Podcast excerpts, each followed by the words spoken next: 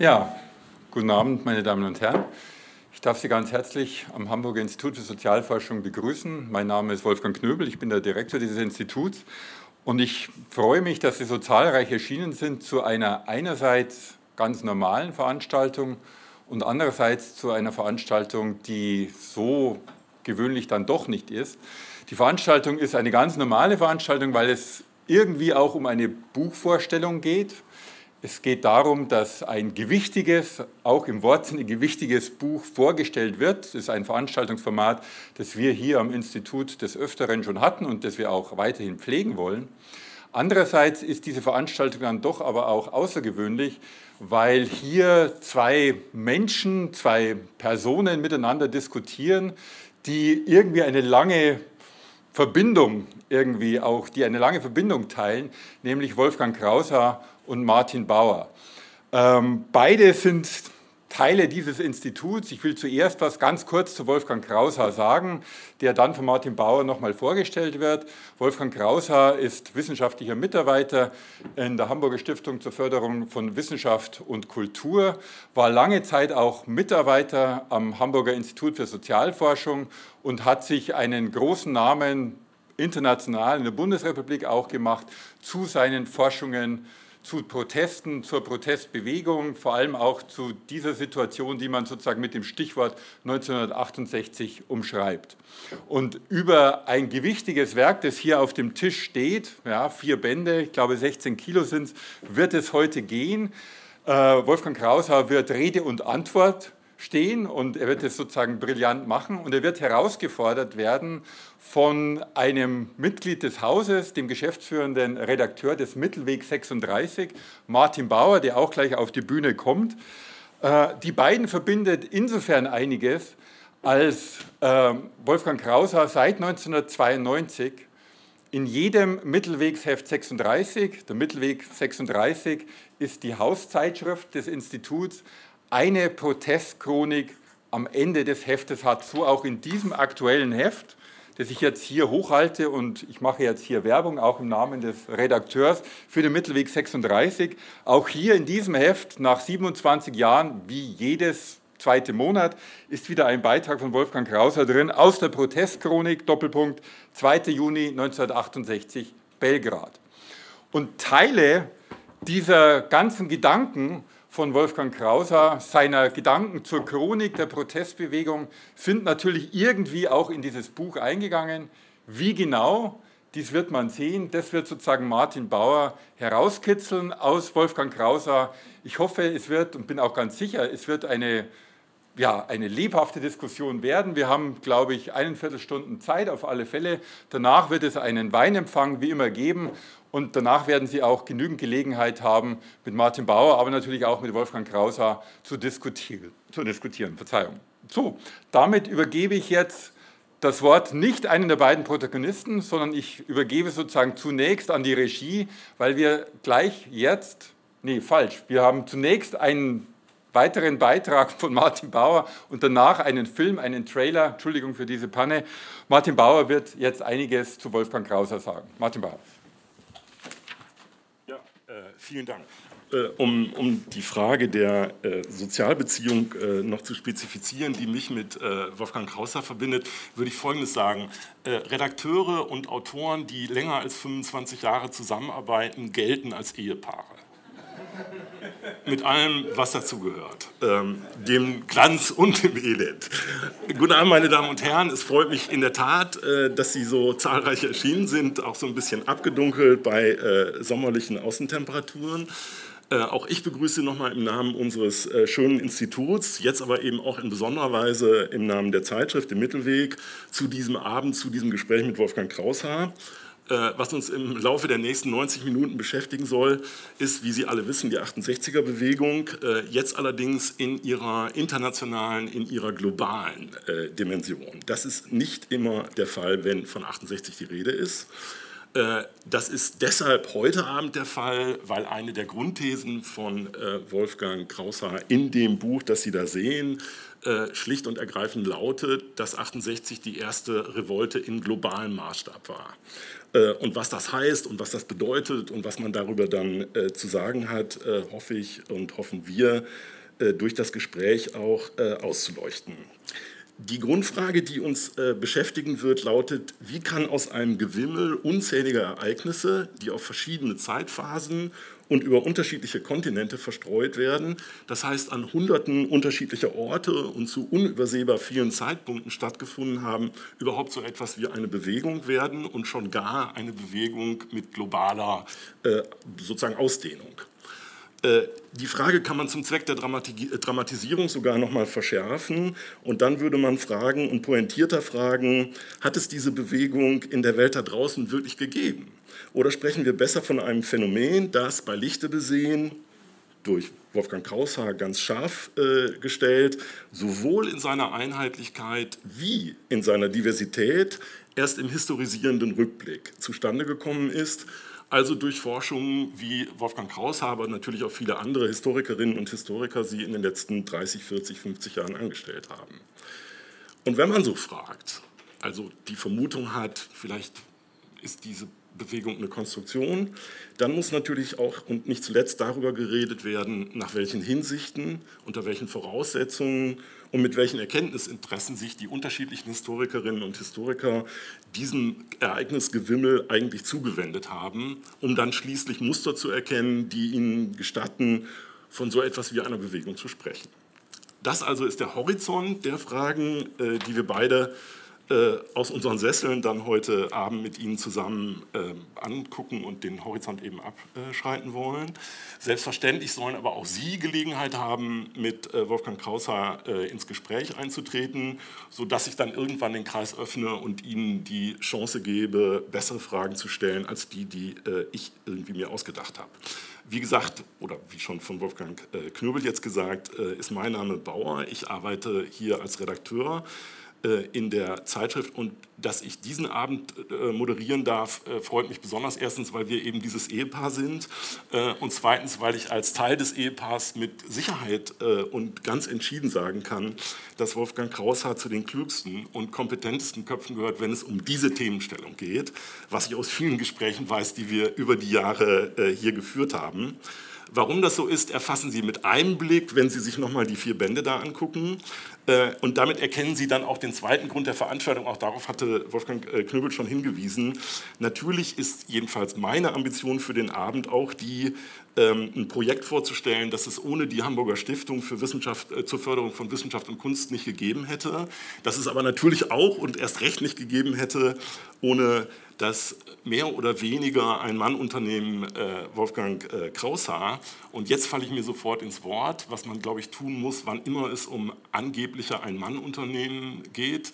Die gibt es nämlich nie ohne mindestens eine Frau, in aller Regel noch viel mehr, die im Hintergrund sind. Und das ist in diesem Fall Karin König. Karin, und ich freue mich, dich auch heute Abend herzlich begrüßen zu dürfen, weil das mal gesagt werden muss, auch öffentlich. Also wirklich schön, dass du da bist.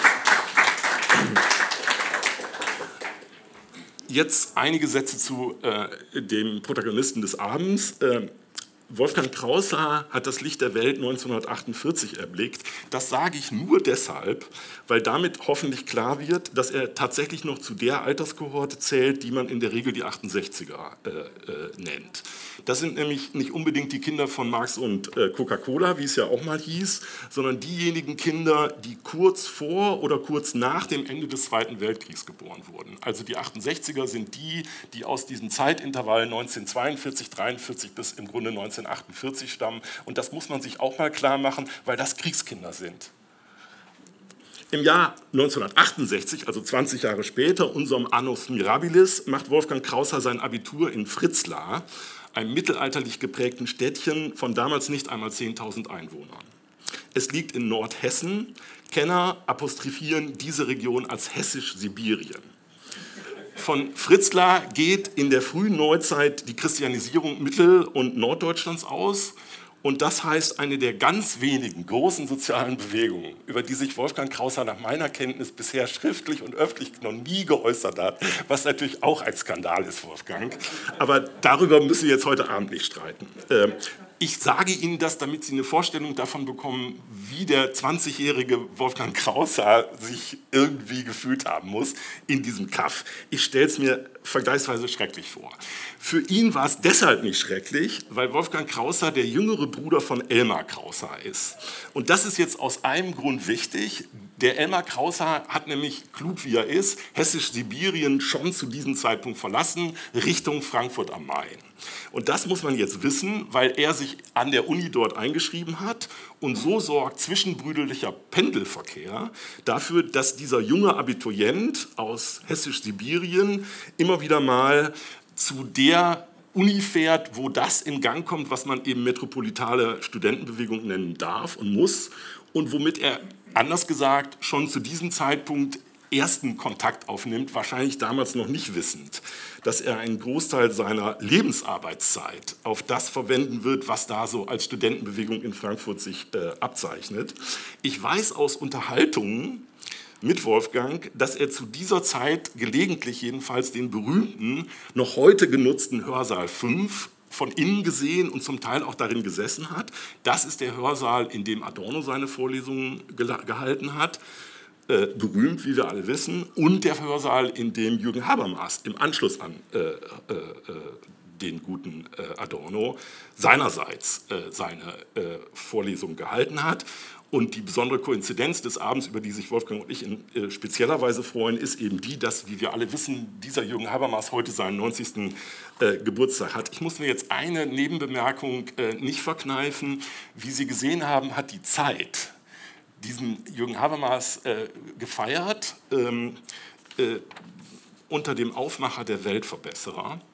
Und das habe ich gesehen und dann habe ich gedacht, ist doch komisch. Der Weltverbesserer stellt ihn doch wie einen etwas senilen, ewig mürrischen, seine Umgebung durch ständige Besserwisserei nervenden Greis vor, der aus so einem Stück von Thomas Bernhard stammt. Ähm, das hat mich irritiert. Wenn man dann liest, wer da alles auftritt und so, hat man nicht den Eindruck, dass da ein äh, älterer Herr aus einem Altenheim vorgestellt wird. Und trotzdem dachte ich, irgendwie rutscht diese Formulierung vom Weltverbesserer ab, was ich interessant und bemerkenswert für unseren Abend finde, weil man daran sieht, auf wie unterschiedliche Tonlagen und in wie merkwürdigen Zungenschlägen dieses Ereignis 68 in seinen kulturellen äh, Echos, aber eben natürlich auch in seinen Protagonisten erinnert werden kann. Also ich fand fand diesen, diesen, ich dachte, die haben am Speersort nicht mehr ihre Tassen im Schrank, um es ganz offen zu sagen. So, das war die Nebenbemerkung, ich entschuldige mich. Äh, wir sind zurück in Frankfurt, weil Wolfgang Krauser da dann auch studiert. Der ältere Bruder hat gewissermaßen die Bahn schon gezogen. Dort promoviert ihn Iring Fetscher dann 1982 mit einer politikwissenschaftlichen Dissertation zum Strukturwandel deutscher Hochschulen. Allerdings ist dieser Politikwissenschaftler, der dann einen Doktortitel trägt, schon lange vorher beruflich aktiv etwa als Lektor in einem ebenso kleinen wie feinen, von mir für bedeutsam gehaltenen Verlag namens Neue Kritik. Einige werden den vielleicht kennen. Edles Haus. 2001 erscheint in diesem äh, Verlag das erste Buch, das ich von Wolfgang Kraushaar von vorne bis hinten gelesen habe. Das war kurz bevor ich hier in Hamburg äh, eine Stelle antreten durfte, mit dem prägnanten und deshalb schönen Titel Linke Geisterfahrer. Und dieses Buch zitiere ich in Wahrheit aber nur, weil der Untertitel mit einem Schlaglicht klar macht, was eine sich durchhaltende Stoßrichtung in dem wissenschaftlichen, historischen, chronologisch chronikenhaften Vorgehen von Wolfgang Kraushaar war. Der Untertitel heißt nämlich Denkanstöße für eine antitotalitäre Linke. In einem der allerersten Gespräche, das ich als gerade eingestellter Mitarbeiter der Hamburger Edition vor bald 20 Jahren mit meinem neuen Kollegen Krauser führte, ich saß in seinem damaligen Büro auf einem der ganz wenigen Sofas, die es im HIS gab, also für die Protokolle. Es gab nur zwei Sofas im HIS. Das eine Sofa stand im Büro von Herrn Remsmar, war so ein langes, und das andere äh, Sofa stand bei Krauser im Büro. Und sonst gab es hier keine Sofas, nur damit Sie in aller Eindeutigkeit verstehen, dass hier wirklich gearbeitet und nicht auf Sofas gesessen wird. So, und ich saß jetzt also ausnahmsweise auf dem Sofa von Kraushaar und rauchte, was ich auch noch erzählen muss, eins der edlen Zigarillos, die Wolfgang gelegentlich seinen Besuchern anbot. Jetzt rauchen wir beide nicht mehr und wir sprachen über das, was er tut Und da sagte er in einem Satz, den ich eben nicht vergessen habe, äh, wem ich eigentlich gegenüber sitze. Und den Satz zitiere ich jetzt gerne. Und der heißt kurz und ergreifend, ich betreibe hier Selbstaufklärung der Linken. Punkt. Das war wichtig für mich äh, und war in Situationen dann wichtig, wenn ich auf andere Linke stieß, die sich bitterlich über Bücher von Wolfgang Kraushaar beschwerten, wo ich dann verstanden habe, dass der zu Recht davon sprach, dass er Denkanstöße für antitotalitäre Linke produziert und das versteht als Selbstaufklärung der Linken. So, diese Geschichte, also diese Selbstaufklärung fand dann in diesem schönen Haus seit 1987 statt. Und weil zum Pensum, das sich dieses Institut vorgenommen hatte, wie Sie alle wissen, eine Gewaltgeschichte des 20. Jahrhunderts gehörte und gehört, haben sich die historischen Forschungen, die Krauser in über drei Jahrzehnten unternommen und in zahllosen Veröffentlichungen niedergelegt hat, insbesondere eben auch äh, mit den militanten Aktionsformen des Linksextremismus befasst, zumal mit dem Linksterrorismus in der alten Bundesrepublik.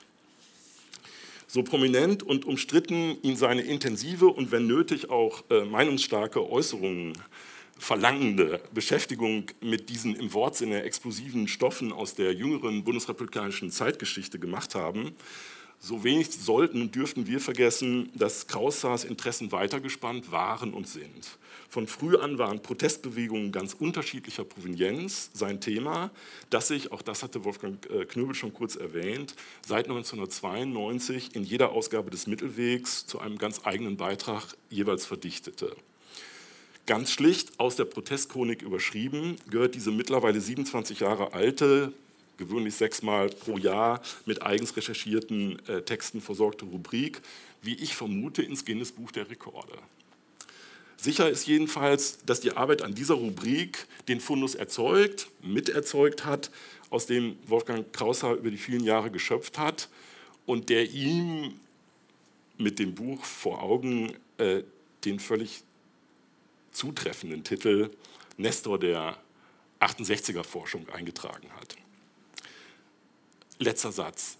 Jemand, der die Disziplin, das Sitzfleisch, die schriftstellerische Energie, den langen Atem hat, um seine Erkenntnisobjekte derart entschieden zu verfolgen und ihnen die Treue zu halten, muss nicht nur aus der Leichtathletik kommen, was bei Wolfgang Krauser der Fall ist. Er ist, um es einmal laut, öffentlich und mit dem allergrößten Dank, Wolfgang, unserer Zeitschrift für diese vielen, vielen Jahre äh, laut zu sagen, der ist nicht nur ein Autor unter den wenigen, die viele tausend Seiten geschrieben haben. So jemand ist in Wahrheit eine Naturgewalt. Das sage ich Ihnen als Ehepartner. Und die, diese Naturgewalt, äh, meine Damen und Herren, werden Sie jetzt gleich sprechen und erleben hören. Ich muss die bändigen. Ich werde mal sehen, wie weit ich da komme. Ich freue mich darauf. Äh, jetzt gucken wir uns den Trailer an und Wolfgang, danach hast du dann das Wort.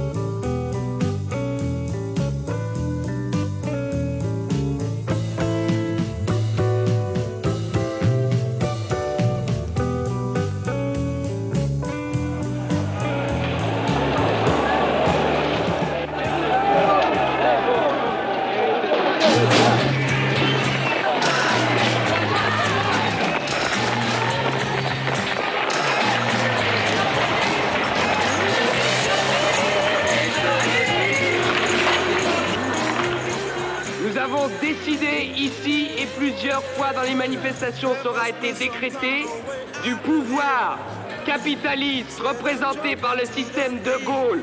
Nous nous en foutons. Nous ne reconnaissons aucune décision de la police gaulliste.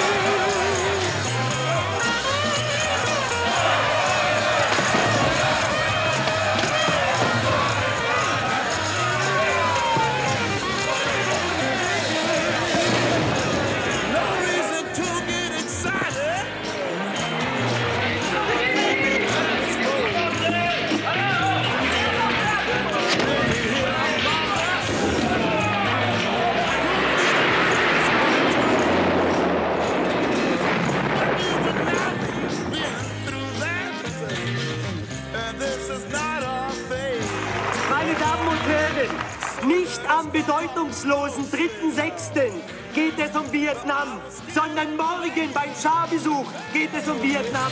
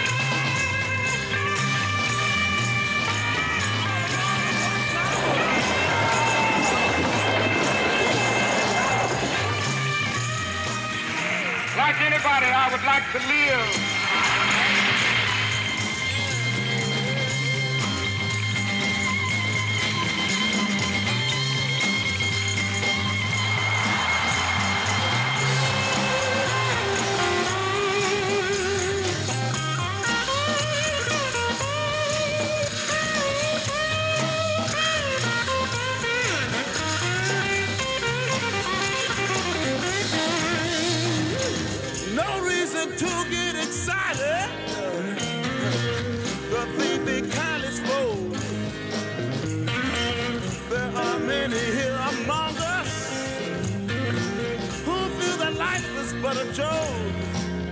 But, uh, but you and I, we've been through that. And this is not our fate. So let us start talking falsely now.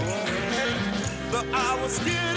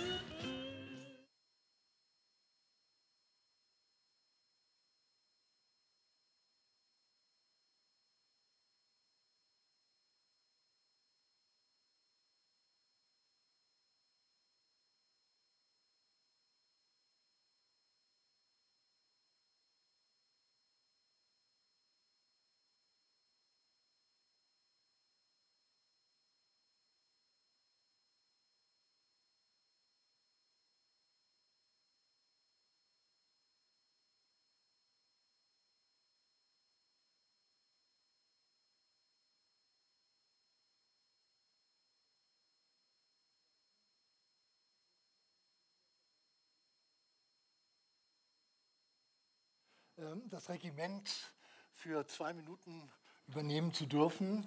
Es geht hier darum, dass ich Ihnen einige der Kartenelemente, die in diesen Bänden vorhanden sind, vorstellen möchte, weil es ist natürlich sehr, sehr wichtig, bei einem Thema wie der 68er Bewegung international zu erkennen, erkennen zu können, äh, mit welcher Ausbreitung wir es zu tun haben. Denn das zeigt ja nicht nur, wie hier im ersten Fall, eine Weltkarte, sondern es zeigt ja auch die Verbreitung der einzelnen Aktionen, Demonstrationen und so weiter. Ähm, all die Orte, die hier eingeblendet sind, sind nicht einfach nur Orte, die hier in gewisser Weise aus irgendeiner Fantasie heraus da vermerkt worden wären. Nein, es gibt zu all diesen Orten gibt es Texte. Insofern ist das, was die internationale äh, Dimension und die globale Dimension letztlich der 68er-Bewegung ausmacht, hier doch relativ gut zu erkennen. Äh, gleichwohl muss man feststellen, dass das, was in diesen Bänden enthalten ist, etwa 10 Prozent des Materials ausmacht an Ereignissen, die wir in unserer Basisdatei haben. Das ist also keineswegs sozusagen eine 1 zu 1 Übersetzung. Hätten wir das umsetzen wollen, wären wir vermutlich dann auf 20.000 Seiten äh, gekommen. Und also das hätte jeden Rahmen gesprengt. Aber das ist auch nicht notwendig, um diese Dimension erkennbar zu machen. Das ist sozusagen die erste Karte. Die zweite Karte äh, stellt ein Einzelbeispiel dar, äh, was ich für sehr bemerkenswert halte. Das ist der Walk of Peace der sich von 1960 bis 1961 fortgesetzt hat, startend in San Francisco und endend 1961 in Moskau. Und man kann an diesem Walk äh, for Peace erkennen, dass man damals, und zwar im Jahre 1960, 61, also auf dem Höhepunkt des Kalten Kriegs, dazu in der Lage war, über die, ja, die Grenzen des Ost-West-Konflikts hinausgehen zu können und amerikanische Demonstranten waren dazu in der Lage, bis nach Moskau vorzudringen. Und ich halte das für ein ganz bemerkenswertes Ereignis. Und ich habe das deshalb eingeblendet, um deutlich zu machen, was im Grunde genommen eine Art von Präludium gewesen ist für das, was die 68er-Bewegung international dann überhaupt erst richtig ausfüllen konnte. Die dritte Karte zeigt jetzt nochmal die Ausbreitung der 68er Ansätze und Ereignisse für Europa, und zwar wirklich von Südeuropa bis nach Skandinavien, von Ost nach West und so weiter. Sie sehen, wie dicht das eigentlich ist und wie gleichmäßig diese Ausbreitung ist. Wen das im Einzelnen interessiert, kann natürlich nachher diese Bände in die Hand nehmen. Das ist der erste Band. Genauer gesagt, in der Einleitung sind diese Karten enthalten und sich damit etwas genauer beschäftigen. Und die letzte Karte, die ich hier noch vorführen will, ist die, man würde heute sagen, das ist eine Deutschlandkarte. Deutschland gab es ja natürlich in der Form damals nicht, sondern die, zunächst muss man West-Berlin nennen, West-Berlin, Bundesrepublik und DDR. Und äh, da gibt es allerdings ganz manifeste Unterschiede, die bestehen darin, dass wir es in der DDR nicht mit einer expliziten 68er-Bewegung zu tun hatten, sondern wir hatten es sozusagen nur mit einer reduzierten Form, nicht mit Protesten gegen den Einmarsch in Prag und der Niederschlagung äh, des Prager Frühlings zu tun, äh, während in Westdeutschland, also der alten Bundesrepublik, es ein ganz anderes Konglomerat an Bewegungsmotiven, Bewegungsformen und so weiter gegeben hat. Und äh, das ist äh, wirklich etwas auch historisch Neues, zunächst mal für unser Land gewesen. Und ich werde, oder wir werden, denke ich, dann in unserem Gespräch genauer darauf eingehen, was sozusagen das Neuartige dieser Bewegung auch im globalen Rahmen ausgezeichnet hat. Soweit. Und jetzt, glaube ich, können wir das fortsetzen.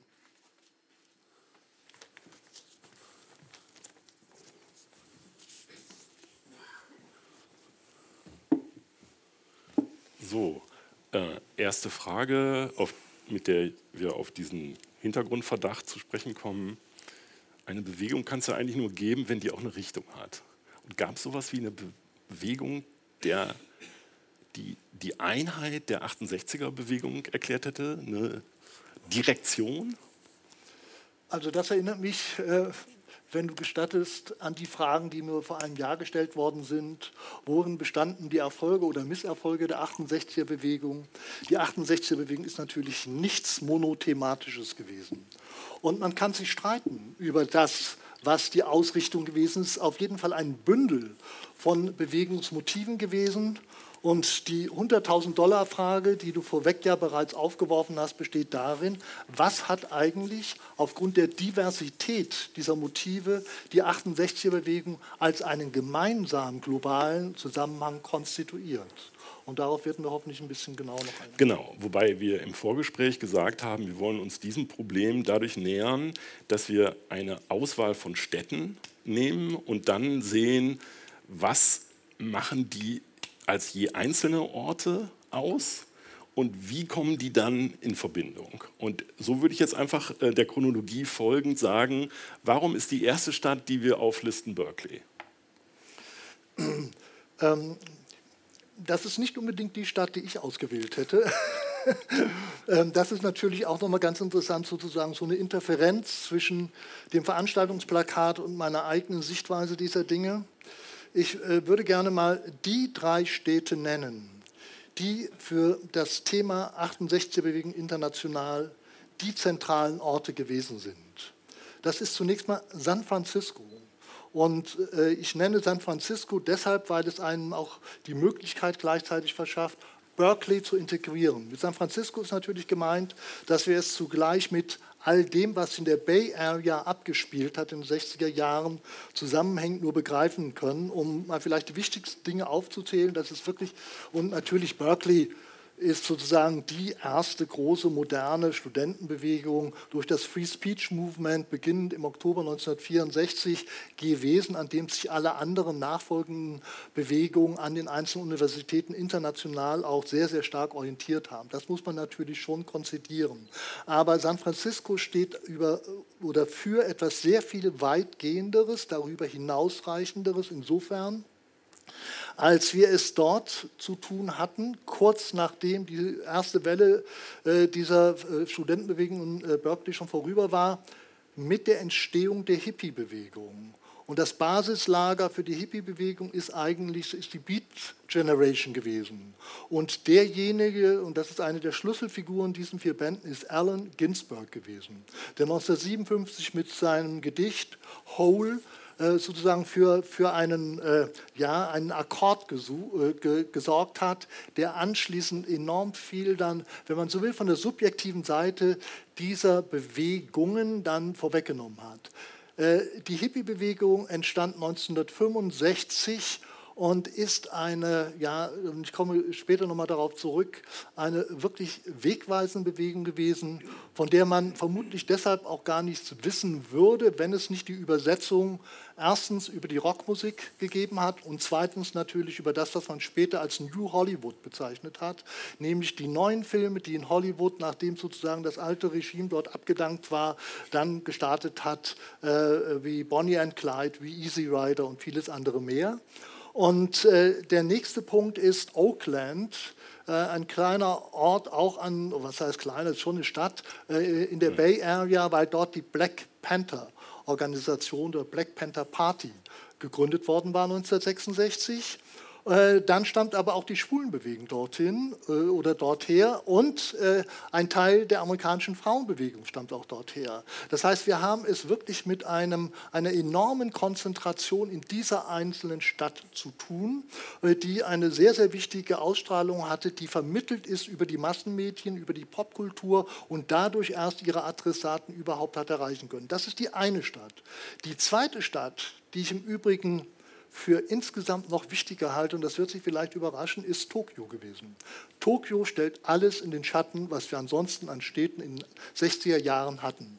Und in Tokio hat sich ein Drama abgespielt, das vergleichbar ist mit dem von Benno Ohnesorg am 2. Juni 1967, nämlich äh, durch eine 22-jährige Studentin namens Michigo Kamba, die im Juni 1960 ums Leben gekommen ist bei einer der klassischen Demonstrationen, die es dort gegeben hat. In Japan richteten sich die Demonstrationen der Studentenbewegung fast immer gegen den Sicherheitsvertrag zwischen Japan und den Vereinigten Staaten. Und äh, das war so etwas wie eine nationale Schande. Und äh, das hat artikuliert am stärksten die äh, Studierendenbewegung. Mhm. und da haben sich dann auch eingeklinkt alle möglichen anderen Organisationen und die waren dazu in der Lage, also vor allen Dingen dieser Dachverband Senga Kuren, 100.000 Leute auf die Straße zu bekommen. Und das hat sich hat die ganzen 60er Jahre hindurch angehalten. Und ich glaube, da ist ein, sozusagen ein Subthema mit im Spiel, nämlich die Frage der nationalen Implikationen. Denn für Japan war die Niederlage im Krieg äh, gegen die USA eine Schande und eine doppelte Schande, dass die Vereinigten Staaten nun sozusagen die Macht waren, die dann auch noch einen Sicherheitsvertrag abschließen wollten. Auf den Punkt kommen wir nachher noch ja. mal. Ja. Und der dritte äh, Ort und die dritte Stadt, und das ist natürlich für uns die zentrale Stadt, ist West-Berlin gewesen. West-Berlin hat große Gemeinsamkeiten mit Tokio. Und da sage ich nicht nur in abstrakter Hinsicht, ich konnte Ihnen das auch in einem halbstündigen Vortrag konkret ausführen, was ich heute Abend hier nicht Dankenswerterweise. Ja, genau. Äh, sage ich mir auch selber, dankenswerterweise, Okay. dass ich das machen muss. Äh, nein, das ist äh, nicht, nicht nur ein Scherz, sondern ist ganz ernst gemeint. Also West-Berlin ist natürlich naheliegenderweise eine geopolitische Insel im Kalten Krieg gewesen.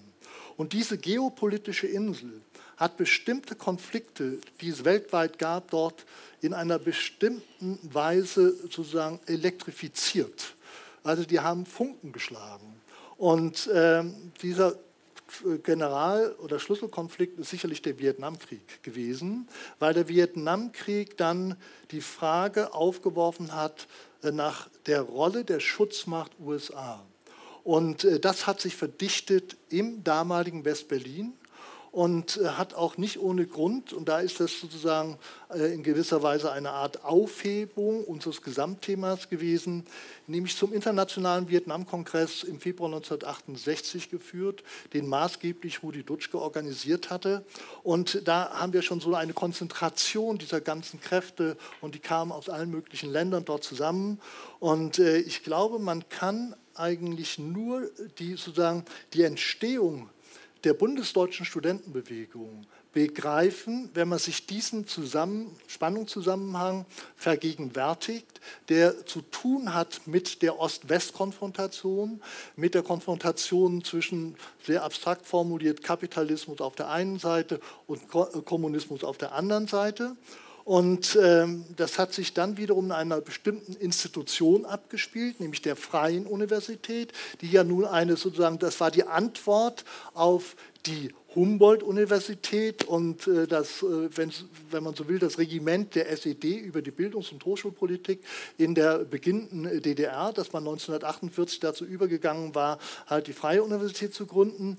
Und diese Freie Universität musste sich natürlich immer messen lassen an den Werteansprüchen des freien Westens. Und das wurde auf einmal massiv in Frage gestellt durch den Vietnamkrieg. Und das zündete deshalb so sehr, weil sich zwei Sphären dort miteinander verschränkt haben, nämlich der Vietnamkrieg der Gegenwart und die nationalsozialistische Vergangenheit. Diese Dinge haben zu einer Misstrauenskrise mhm. gegenüber den Institutionen geführt. Mhm. Das will ich im Einzelnen nicht entwickeln, genau. aber das nur sozusagen, um das Thema mal ein wenig intoniert genau. zu haben. So, also wir haben jetzt gesehen, dass es diese unterschiedlichen Ortschaften gibt und da müssen wir, glaube ich, noch genauer hingucken. Das würde ich jetzt einleiten durch eine nächste Frage, die jetzt mit der Bewegung nochmal zu tun hat. Wer lernt von wem?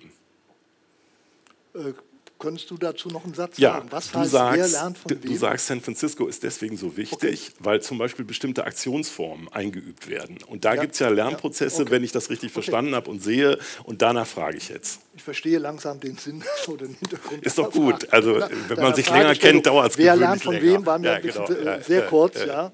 Manche lernen nie etwas, aber egal. Ähm, ich, glaub, ich glaube, dass sozusagen der, der Formenkatalog der internationalen Protestbewegung maßgeblich bestimmt worden ist zunächst mal durch das Repertoire der amerikanischen Bürgerrechtsbewegung, das heißt der Afroamerikaner äh, und insbesondere unter Martin Luther King. Also zum Beispiel die Sit-ins als ein Beispiel, das man herausstellen sollte. Die sind ab dem Februar 1960 durchgeführt worden in amerikanischen Südstaaten. Das war ganz anders, als wie es dann von uns hier in der Bundesrepublik adaptiert wurde wurde eine wirkliche, in einem wortwörtlichen Sinne zu begreifende Sitz-Hineinbewegung. Denn bestimmte Räume, Räumlichkeiten waren den Afroamerikanern verschlossen. Das heißt, sie konnten nicht wie andere Weise in Schwimmbäder gehen, sie konnten nicht in bestimmte Cafés gehen, sie konnten bestimmte Busse, öffentliche Verkehrsmittel nicht in der gleichen Weise oder nur in reservierten Teilbereichen benutzen und so weiter und so fort. Deshalb hatten sich Aktivisten dieser Bürgerrechtsbewegung dafür entschieden, dann diesen Raum sich zu erobern in gewisser Weise. Mhm. Und die waren auch fast alle durch die Bank ausgebildet in den Methoden des zivilen Ungehorsams, äh, die sie letztlich wiederum studiert hatten am Beispiel von Mahatma Gandhi. Da spielt also noch eine andere sozusagen Tradition mit hinein. Und das wurde hier ab 1966 in der Studierendenbewegung hierzulande übernommen als eine Aktionsform wenn man so will, der Sitzblockade. Mhm. Aber nicht, es gab ja nun keine äh, sozusagen Rassen, Anführungszeichen, mhm. Segregation. Mhm. Äh, insofern gab es auch nicht die Notwendigkeit, das in derselben Form zu machen. Aber man hat Sit-Ins dann praktiziert, das ist eine Form. Und die andere große Form sind halt die Teach-Ins ja. gewesen. Und die Teach-Ins haben auch eine besondere Bewandtnis. Und äh, ich glaube, das ist auch wichtig, sozusagen äh, diese Vokabeln und diese Formprinzipien und Gestaltungsprinzipien ein klein wenig zu übersetzen und begreifen zu können, was es mit denen auf sich hatte. Äh, die Teach-Ins sind entstanden erst im Frühjahr 1965 und, äh, und zwar an einer Universität, an der University of Michigan in Ann Arbor. Ann Arbor hat eine Riesenbedeutung für die amerikanische Studentenbewegung, weil das grundlegende Manifest, das Port Huron Statement des amerikanischen SDS, interessanterweise gab es ja auch nicht nur hier, sondern auch in den USA ein SDS, nämlich die Students for a Democratic Society, kurz SDS genannt, die haben 1962 ähm, und der maßgebliche Autor dieses Manifestes ist Tom Hayden gewesen, der spätere Ehemann von Jane Fonda. Die haben ein radikal demokratisches Manifest formuliert, äh, das maßgeblich war für die wichtigsten Impulse der amerikanischen Studentenbewegung. Und der eigentliche Autor, der da wiederum dahinter stand und sozusagen die, die soziologische Koryphäe, war niemand anders als C. Wright Mills. Ja mit äh, seinem Buch über die Machtelite und C. Wright Mills. Und ich habe das vor kurzem erst nachlesen können, und zwar an einem wirklich sehr, einer sehr schönen Biografie, ist unglaublich beeinflusst gewesen von einem Soziologen namens Hans Geert. Hans Geert ist ein äh, Schüler von Karl Mannheim gewesen, ist dann auch ins Exil gegangen. Und, äh, und Hans Geert hat seine Aufgabe, stammt übrigens auch ebenso wie ich aus Nordhessisch-Sibirien, nämlich aus Kassel. Äh, und er hat seine Aufgabe darin gesehen, Max Weber äh, in, in die USA zu übersetzen und einzuführen und, und hat dafür einen Partner gewonnen, das war C. Wright Mills. Wobei Hans Geert der Ältere war und der spätere hessische Kultusminister Ludwig von Friedeburg, den ja Max Horkheimer zum Kultusminister dann irgendwie noch sozusagen informell in gewisser Weise gemacht hat 1969, ähm, der hat Hans Geert nach Frankfurt dann zurückgeholt und dem ist was ganz Schreckliches passiert, nämlich Maoisten haben ihm sozusagen die Privatbibliothek auseinandergenommen und weitgehend geklaut, Mitte der 70er Jahre und äh, das war für den eine, wirklich eine, ein schockierendes Erlebnis, aber das nur am Rande. Also das ist das, äh, der, der Teil des Gesprächs, der unter dem Stichwort Militanz äh, später noch kommt, äh, aber es ist natürlich gut, dass du das äh, schon vorgenommen hast. Ich würde noch eine Sekunde gerne bei diesen Lernprozessen mit ja. dem Formenkatalog bleiben. Also wir haben gelernt, es gibt die Sit-ins und das sind Projekte der Wiederaneignung oder überhaupt Aneignung äh, von, von bestimmten verbotenen Räumen. Aber du betonst, es gibt eben auch und nicht zuletzt das Teach-in. Und dann äh, ist ja eine Hintergrundüberzeugung, die durch die ganzen vier Bände geht, dass die 68er-Bewegung eben nicht zuletzt und primär eine Studierendenbewegung ist. Weshalb ich dich fragen wollte, warum ist das eigentlich so? Und warum spielt dann eine Form wie das Teach-In die Rolle, die du auch beschreibst, in den unterschiedlichen ja. Augenblicken, wo da Teach-In Mobilisierungskraft entwickelt? Also zunächst mal, um, um nochmal auf den Ausgangspunkt zurückzukommen, N aber, das erste Teach-In mit 6.500 Teilnehmern hat zwischen 18 und 24 Stunden gedauert. Mhm. Äh, Heute dauert es nicht so lange. Un, unvorstellbar, unvorstellbar und war nicht die Idee von Studierenden, sondern von einem Professor. Und äh, die Idee, die dahinter stand, die war ganz plausibel, äh, denn äh, ab dem 2. März 1965 hatten die USA in der äh, Operation Rolling Thunder äh, Nordvietnam bombardiert. Und, und die Amerikaner, auch die akademisch qualifizierten US-Amerikaner, äh, wussten einfach nicht wirklich gut Bescheid. Was es mit diesem, früher nannte man das ja Indochina-Konflikt auf sich hatte, warum jetzt mit der Domino-Theorie, ob sich das darüber würde erklären lassen und so weiter, war alles fraglich und dafür hat man sozusagen die Kompetenz vor Ort versucht dazu zu bewegen und diese Professoren haben das gemacht. Und äh, das ist eine sehr interessante sozusagen Verbindung gewesen. Es gab sozusagen nicht die Konfrontation äh, zwischen diesen beiden, beiden Rollen an der Universität von Ann Arbor, äh, sondern äh, es gab ein Zusammenspiel. Und dann hat am Tag darauf die New York Times über dieses wirklich außergewöhnliche Teach-In dann berichtet. Und dann haben das äh, äh, ungefähr 30 andere Universitäten nachgemacht und bis zum Jahresende 1965 waren das über 120 äh, sozusagen Universitäten, wo regelmäßig Teach-ins durchgeführt wurden. Und das ist ein sehr, sehr beeindruckender, wenn man so will, ein wirklicher Aufklärungsprozess gewesen. Und dadurch ist auch von vornherein diese Studierendenbewegung in einem Modus gewesen, wo sie sich übersetzen ließ in eine Antikriegsbewegung. Mhm. Das war von Anfang an sozusagen mit im Spiel. Mhm. Aber das erklärt dennoch nicht alles. Yeah. Ähm, trotzdem würde ich jetzt gerne nochmal diesen Punkt insofern vertiefen, als ich frage, warum Studierende? Ja, warum Studierende? Äh, und zwar deshalb, weil äh, meiner Vorstellung nach sind die Studierenden sozusagen die Experten fürs Allgemeine. Ja. Äh, sie sind in der Lage dazu, ähm, einen, Zugang zu Bildung und Wissen und Information zu haben, der in gewisser Weise privilegiert ist. Und, und deshalb sind sie dazu auch in einer solchen außerordentlichen Situation, dass nämlich ein Krieg, ein offener Krieg beginnt, einen latenten oder verdeckten Krieg hat es ja Jahre weg vorher schon gegeben. Äh, und als dieser offene Krieg dann ausbrach, haben sie versucht, sozusagen einen Öffentlichkeitsinput herzustellen. Und das ist natürlich ein weiteres großes, starkes Wort, nämlich das der Herstellung von Öffentlichkeit, beziehungsweise, wie man das damals nannte, von Gegenöffentlichkeit. Das richtet sich ja vor allen Dingen auch gegen die Medien, die offiziell ein Stück weit ja versucht haben, sozusagen die Selbstlegitimation der US-Regierung unter Lyndon Baines Johnson, damaligen US-Präsidenten, halt dann sozusagen die, äh, gegen, oder denen gegenzusteuern äh, oder denen entgegenzutreten. Mhm. Mhm. Ähm das war jetzt die Beschreibung für Amerika.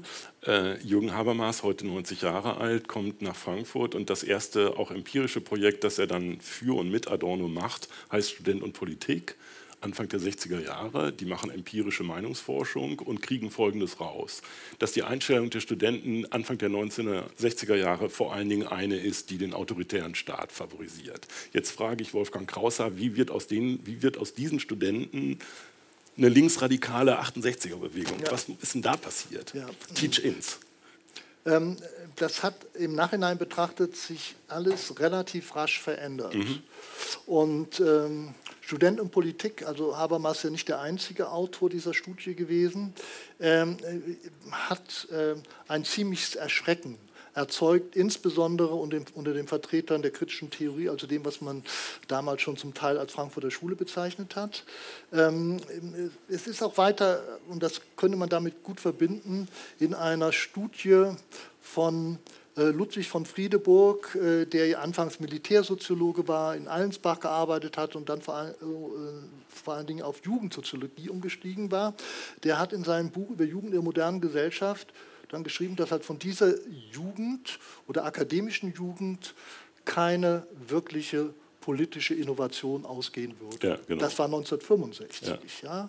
Dann gab es die Aktion 1. Juli 1965. Das war der Versuch, ähm, eine Art Hochschulreform öffentlich einzuklagen. Mhm. Und da mhm. sind schon wirklich sehr große Mengen, nämlich mehrere hunderttausend bundesweit auf die Straßen gegangen, natürlich auch in West-Berlin. Und dann hat sich das verdichtet. Aber ich denke, auf diesen Punkt kommen wir noch, mhm. ähm, weil es hängt mit dieser 100.000 Dollar Frage zusammen. Mhm. Mhm. Gut, also ich wollte mich langsam auch über diese sozusagen kleinteiligeren Fragen wieder an unsere 100.000 Dollar Frage zurückpirschen, äh, weil ja wie gesagt ein offenbar global universales Element deiner These nach tatsächlich ist, dass in San Francisco, in äh, ähm, Tokio, äh, natürlich in West-Berlin, auch in äh, Paris die tragende, mobilisierende Schicht gewissermaßen die Studierenden sind. Ja. Und jetzt hast du uns nochmal erklärt, dass da offensichtlich Aufklärung eine nicht unbedeutende Rolle spielt. Du hast nochmal auf einen Punkt aufmerksam gemacht, der uns später noch einen Moment beschäftigen wird, wie bedeutsam Vietnamkrieg ist. Das heißt also auf eine pazifistische Dimension, die auch in diesem frühen sozusagen West Coast Engagement sich paart mit, der, mit dem Protest gegen die, die Apartheid, gegen die Segregation. Und jetzt würde ich eben gerne nochmal ähm, in dem Kontext verstehen, wie werde ich als deutscher Student eben Mitte der 60er ja. Jahre dann plötzlich Radikaldemokrat und im zweiten nächsten Schritt linksradikal. So, ja. Das ist ja, wenn man so will, die Schrittfolge. Also die erste Komponente, die man auf jeden Fall nennen und ausführen muss, und manche sprechen in dieser Hinsicht von einer Inkubationsphase, mhm. was ja immer problematisch ist, wenn man solche Vokabeln sozusagen auf Bewegung versucht zu übertragen. Ähm, das ist die Zeit äh, etwa von 1963 bis 65, 66, als man nämlich nachgefragt hat, was haben eigentlich, und zwar unter dem Eindruck von zwei Prozessen, des Eichmann-Prozesses und des Auschwitz-Prozesses, mhm. was haben die eigenen Professoren eigentlich für, für Qualifikationsarbeiten abgeliefert, von denen damals, heutzutage, also 1963, 65, äh, niemand mehr etwas wusste mhm. und wissen konnte, mhm. weil man sie versucht hat, irgendwie sozusagen äh, verdeckt zu halten, es manchmal schwierig äh, war und so weiter. Und einer der, der, einer der großen Skandale äh, hängt mit der Universität Tübingen zusammen. Eine äh, Studentenzeitung namens Notizen hatte durch einen Hinweis entdeckt, dass ein früherer Rektor mit seiner Amtskette sich als Nazi äh, hat äh, porträtieren lassen. Und dieses Gemälde stand irgendwo in einem Kellerraum und der Pedell dieser Universität hat den Studierenden diesen Tipp gegeben. Dann haben sie dafür gesorgt, das aus dem Keller hochzuhieven, mhm. das zum Titelbild dieser Zeitschrift zu machen und das war ein Skandal sondergleichen. Mhm. Der maßgebliche Redakteur dafür war übrigens jemand, dessen Namen also insbesondere hier in Hamburg bekannt ist, nämlich Hermann Gremlitzer. Hermann Kremlitzer hatte das gemacht. Das, mhm. das, das war sein Akt, das zu machen. Ich habe auch in diesen äh, vier Bänden, genau gesagt, im ersten dieser vier Bände dafür gesorgt, äh, die Tübinger Studentenschaft so abzubilden, wie sie nämlich 1933 aussah mhm. nämlich Heil Hitler und, mhm. und, so weiter. Also wirklich wie ein klassisches NS-Bild. Ja? Das war eine Umformatierung, die sich dann in der Zwischenzeit abgespielt hat. Und, äh, und das führte zu solchen Turbulenzen an der Universität Tübingen, dass man anschließend, und das ist auch interessant, dass nämlich die Professorenschaft sich in dieser Frage gespalten hat. Ein Teil ist darauf eingegangen und man hat eine Vorlesungsreihe veranstaltet über das Verhältnis der Geisteswissenschaften zum Nationalsozialismus. Und an dieser Vorlesungsreihe war zum Beispiel beteiligt Ralf Dahrendorf. Mhm. Ja? Und, äh, und das war ein sehr starker Input und das ist, wenn man so will, mit diesem amerikanischen Beispiel mit den Teach-Ins auch, wo Professoren und Studentenschaft da zusammengewirkt haben, so war das zumindest für einen Teil auch in Tübingen der Fall.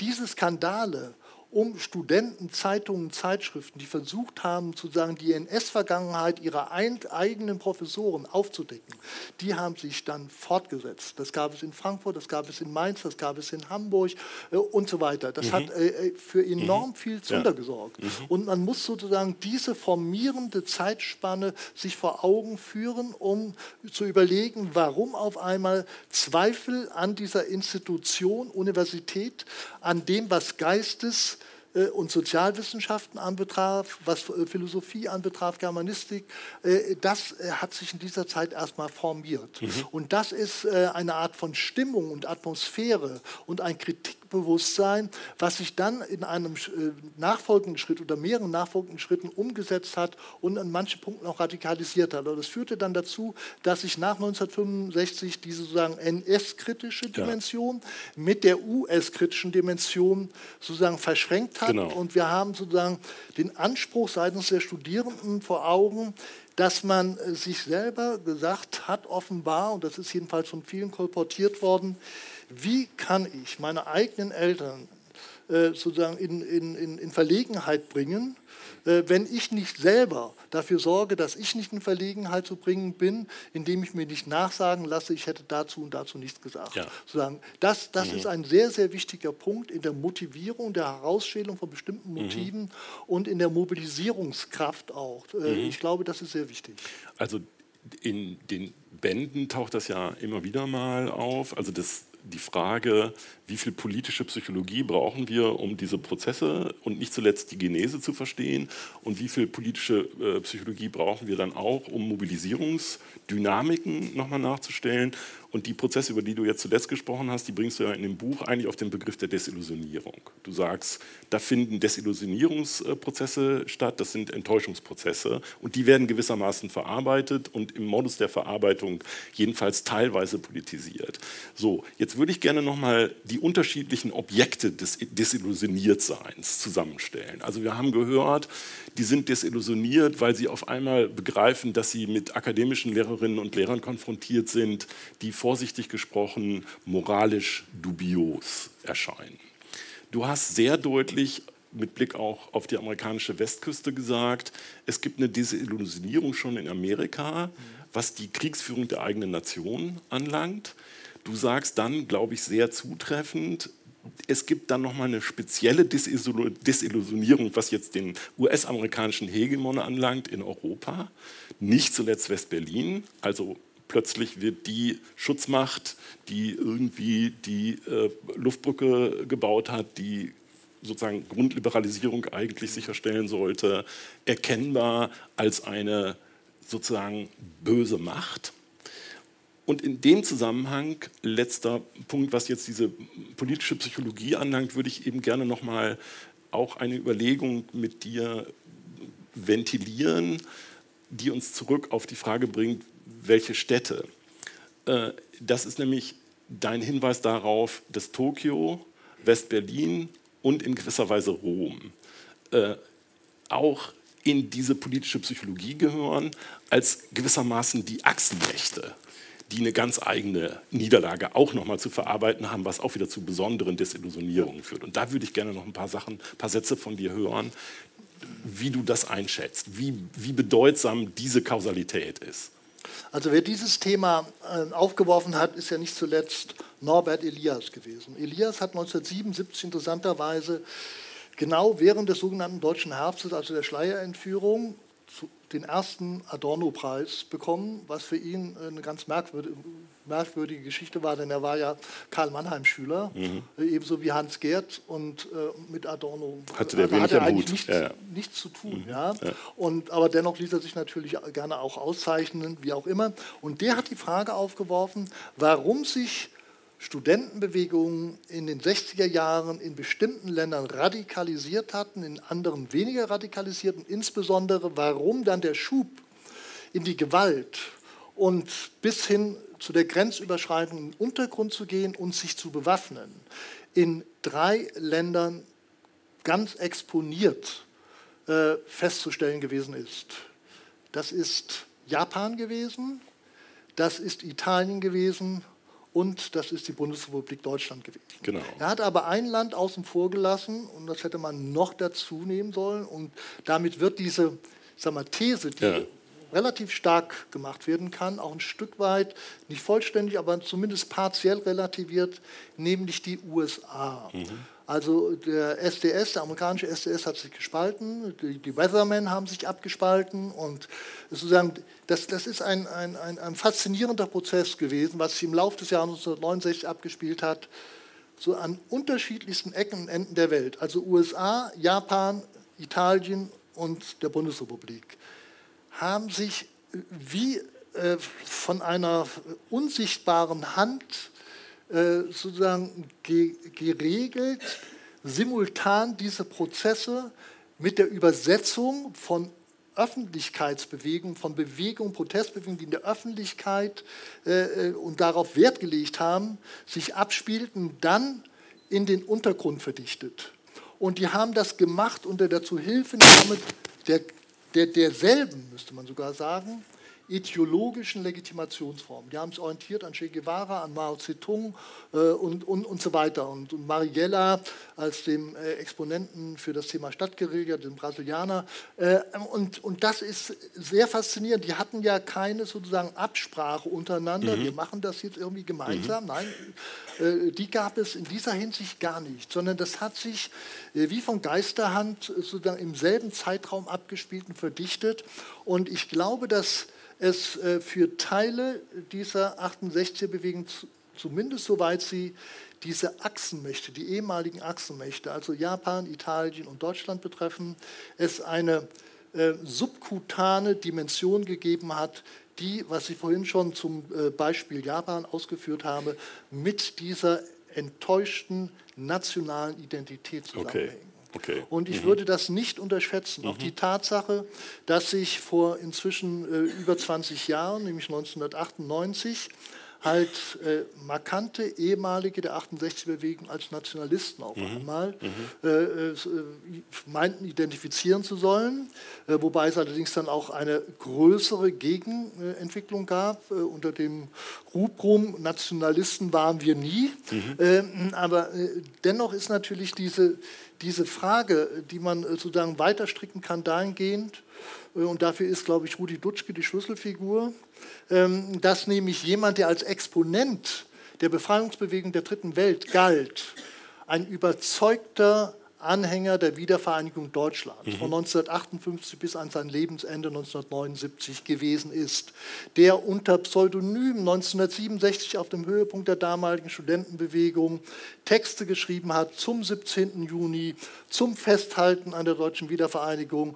Äh, und, das, und er wusste auch genau, warum er das unter Pseudonym mhm. machen mhm. musste, weil mhm. er ansonsten äh, keinen äh, leichten Stand bei öffentlichen Veranstaltungen mehr gehabt hätte. Mhm.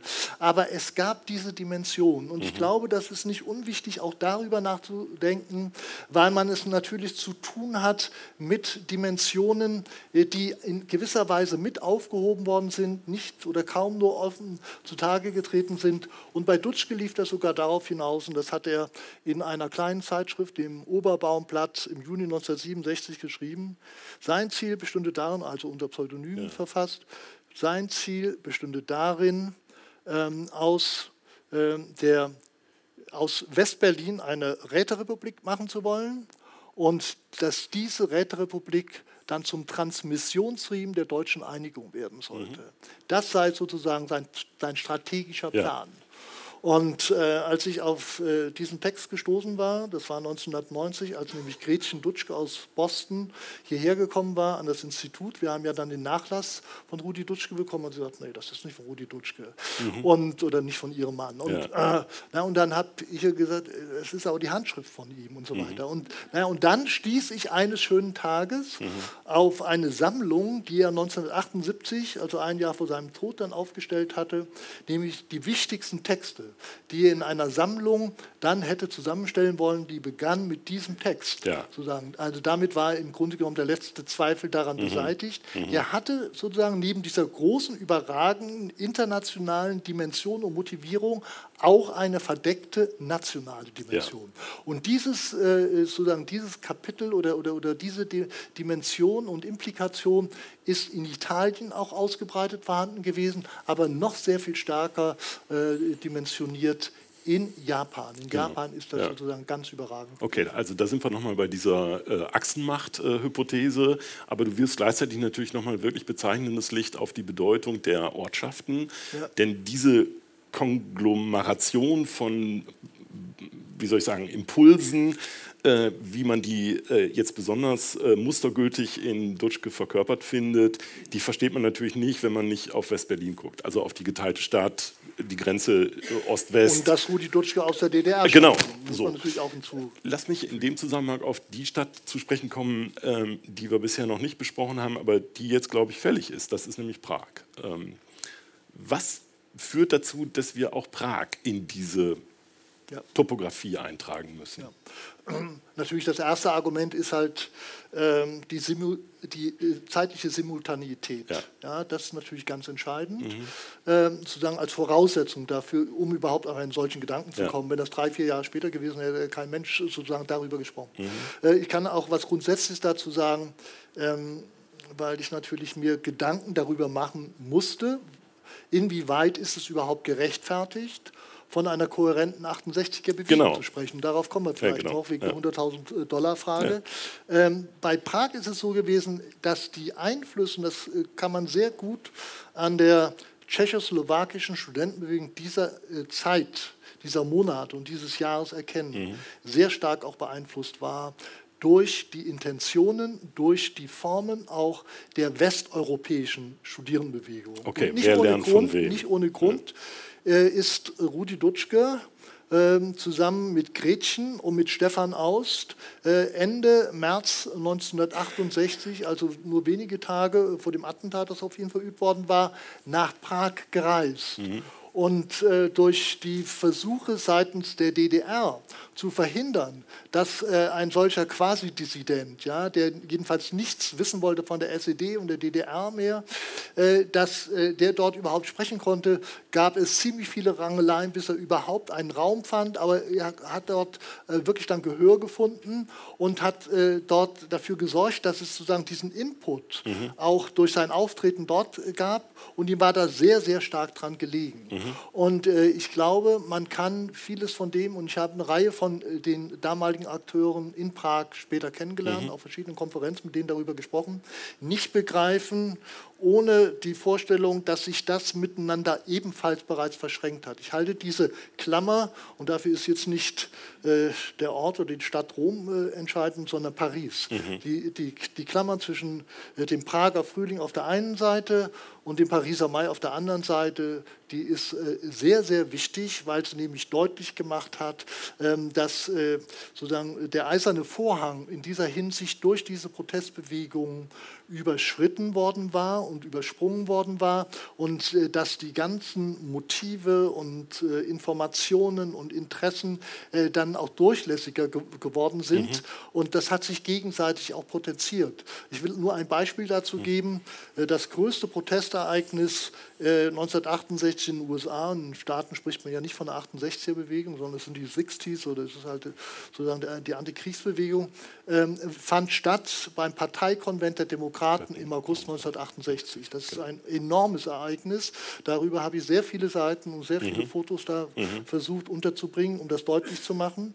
Und, ähm, und da ging es, weil das wenige Tage nur nach dem Einmarsch äh, der Warschauer Paktstaaten äh, in die CSSR sich abspielte, dass die ständig auch über die Tschechoslowakei sprachen, mhm. über die Niederschlagung des Prager Frühlings. Das war ein permanentes Dauerthema. Mhm. Also das zeigt auch, inwiefern es diese Art von Globalität oder Internationalität gab. Mhm. Die war vorhanden ich würde jetzt trotzdem gerne nochmal diese sozusagen ideologischen äh, Spiegelkabinette mit ja, dir ja. Äh, betreten, mit denen wir jetzt zu tun haben. Also du sagst, auf dem oder während des Konvents, Tausende von Studi Studierenden äh, versammelt, gibt es den Blick über den Eisernen Vorhang Richtung Prag.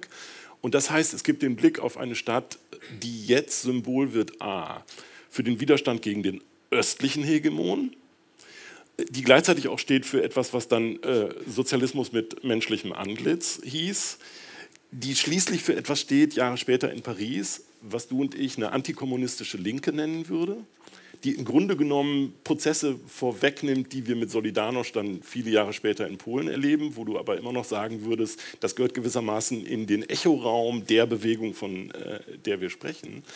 Und auf der anderen Seite haben wir solche sozusagen unterschwellig national, nationalbolschewistischen Strömungen wie die bei Rudi Dutschke, die gibt es natürlich in Wahrheit auch bei Horst Mahler und Bernd Rabel und die erklären uns, warum die jetzt äh, für die Positionen stehen, die, die sie verkörpern, nämlich äh, wirklich rechtsradikale äh, Positionen. Also helft mir, wie lege ich mir das zusammen? Also zunächst mal zu Prag und der damaligen CSSR. Das ist ja nicht initiiert gewesen im Unterschied zu Frankreich, zum Pariser Mai, durch eine äh, Studierendenbewegung mhm. entweder in Prag oder im äh, gesamten CSR, ja. sondern das ging von der Spitze der Partei aus. Mhm. Das war eine reformkommunistische Bewegung, die sich dann konzentriert hat auf Alexander Dubček. Und, äh, und das ist schon ein großer Unterschied. Und dann gab es halt die Kräfte, die dazugestoßen sind, die das mitgetragen haben. Natürlich konnte das also ein so anspruchsvolles Unternehmen nicht äh, solo durchführen, sondern der brauchte natürlich eine enorme Unterstützung. Ansonsten hätte er natürlich äh, auch im Verhältnis zur Sowjetunion und den anderen Warschauer Paktstaaten gar nicht das Gewicht mhm. gehabt. Äh, man muss ein anderes Land erwähnen, weil das eben durch äh, die Erwähnung von Solidarność, das ist ja dann äh, eine Entwicklung ab 1980 gewesen, erst sehr viel später so richtig ins Spiel gekommen ist, aber eine Sonderrolle im damaligen Ostblock spielte und ich halte ehrlich gesagt von der langfristigen Wirkung mhm.